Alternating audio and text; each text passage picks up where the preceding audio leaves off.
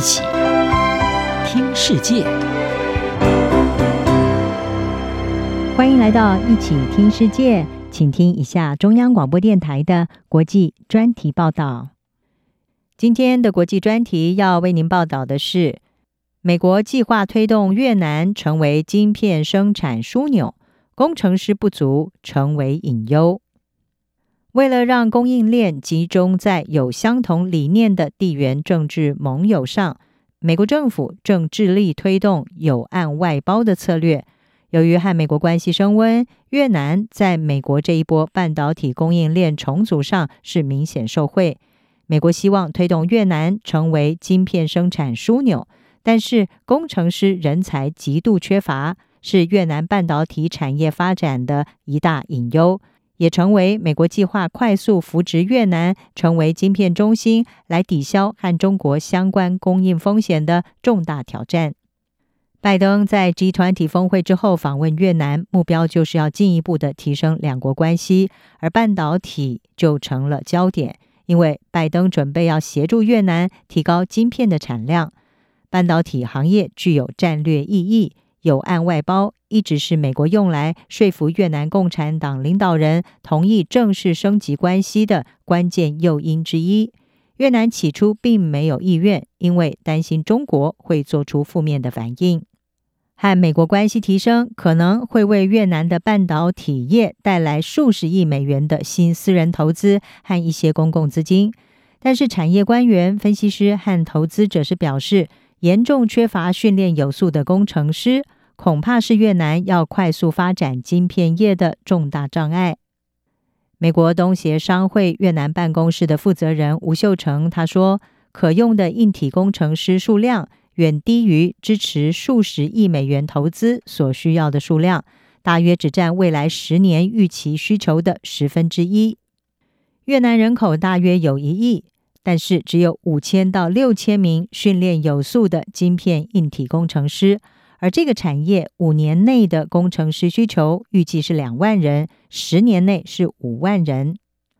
澳洲皇家墨尔本理工大学越南分校供应链项目的高级经理洪软他说，越南也缺乏晶片软体工程师。根据越南政府的数据，越南的半导体业每一年对美国的出口价值超过五亿美元。目前主要是在供应链的后端制造阶段，也就是晶片的组装、封装和测试。但是呢，目前正缓步的扩展到设计这些领域。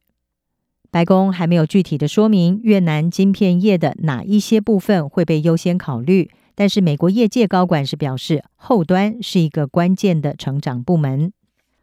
而在所有的考量当中，中国扮演了重要的因素。根据波士顿资讯公司他们的数据。二零一九年，全球有将近百分之四十的后端制造在中国，美国只有百分之二，另外百分之二十七在台湾。中国在台湾周边加强军事活动，升高冲突之后，已经进而影响对供应链的担忧。英国的英特尔公司在越南经营了世界上最大的组装、封装和测试晶片工厂，已经有十五年的时间，但是北京仍然具有主导的地位。不过，美国财政部长耶伦他七月访问越南的时候宣布，美国的艾克尔公司正在河内附近建造最先进的半导体组装和测试大型工厂。此外，更多的私人投资也可能会到来，特别是如果根据美国晶片法为全球半导体供应链提供的五亿美元当中，很大一部分可能最后会落脚在越南。红软他表示，美国也可能有兴趣增加越南晶片原料的供应，特别是稀土。根据估计，越南稀土矿藏居世界第二，仅次于中国。而越南也正在晶片设计的领域取得进展。美国晶片设计软体公司新思就已经在越南开展业务，它的竞争对手美满电子科技则是裁减了他们在中国的研发团队，计划要在越南建立一个世界级的中心。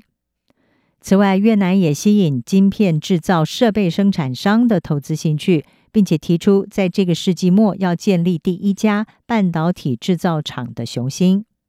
但是如果熟练劳动力短缺的问题得不到妥善解决，越南发展半导体产业的雄心可能是难以实现的。在面对马来西亚还有印度这些区域竞争对手的时候，将会更加的脆弱。而英特尔已经一再的敦促越南当局要扩大熟练工作力的人才库。消息人士今年初就透露，英特尔考虑要将他在越南十五亿美元的业务增加将近一倍。但是在六月的时候宣布要在欧洲进行大规模投资之后，目前并不清楚这个计划是不是仍然存在。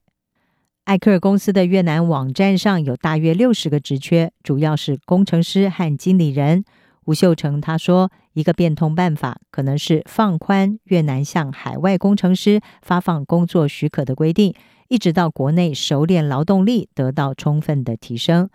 但是这是需要立法改革和更快的行政程序，而根据几位越南外交官和企业家的说法，这并不是容易的事。